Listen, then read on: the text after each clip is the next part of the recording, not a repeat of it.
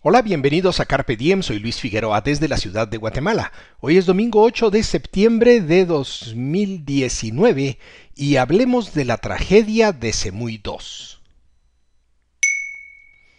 Carpe diem significa apodérate del día y resume bien mi visión del mundo. La libertad es el valor fundamental de mis reflexiones aquí. Vivo en Guatemala, un país que aún está por ser construido y en el que los derechos individuales y la igualdad ante la ley son precarios. Por eso, aquellos son mis temas favoritos para estos comentarios. Al perpetrar Carpe Diem, comparto reflexiones y experiencias en busca de lo que es bueno, lo que es bello y lo que es pacífico, por la libertad y la razón. Los crímenes ocurridos en Semuy II el martes pasado deben ser investigados y aclarados. Y los responsables de aquella barbarie deben ser perseguidos, sometidos a la justicia y debidamente castigados. A juzgar por informes de prensa, un comando del ejército de Guatemala se hallaba en el lugar patrullando en busca de una aeronave del narcotráfico. La tropa fue emboscada por unas 200 personas que usaban fusiles AK-47 y usaban niños y menores como escudos tres soldados fueron asesinados. Cuatro soldados que habían sido retenidos en la escuela del lugar y a los que no se les permitía tener acceso a atención médica apropiada, tuvieron que ser rescatados por un operativo castrense.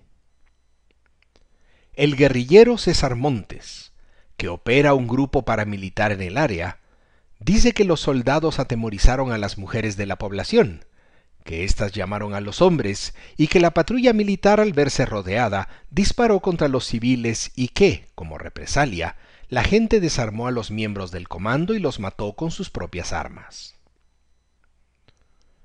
De hecho, no fue así. Los soldados fueron asesinados con escopetas. Montes dijo que solo fueron tres soldados y que el incidente debería de terminar ahí. Montes es un pájaro de cuenta. Es capaz de decir que ya no hay guerrilla y que estamos en paz, para luego afirmar que es comandante guerrillero y que, abro comillas, queremos tierra si quieren paz, cierro comillas. Lo cierto es que los tres soldados, Carlos Esteban Mayen, Carlos Sebtún e Isaías Beleu Caal, fueron ejecutados y que hubo militares y civiles heridos. Habrá que investigar, por supuesto, pero en busca de hacer justicia y no de conseguir venganza. El caso Semuy II no debe convertirse en Shaman II ni en Alaska II. Si quieres conocer más de estos casos, te recomiendo que visites luisfi61.com. El reto es difícil porque presuntamente hay intereses del crimen organizado involucrados. Hay guerrilleros involucrados y hay civiles. El caso tiene un elevado contenido político y es otra prueba de fuego para todo el sistema de seguridad y justicia en el país no es cosa de que el incidente ahí debe terminar. A los asesinos se les debe encontrar y se les debe aplicar todo el peso de la ley.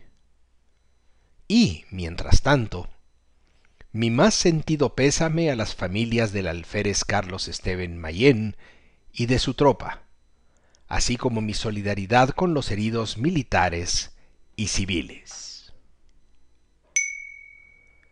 ¿Y tú? ¿Qué piensas?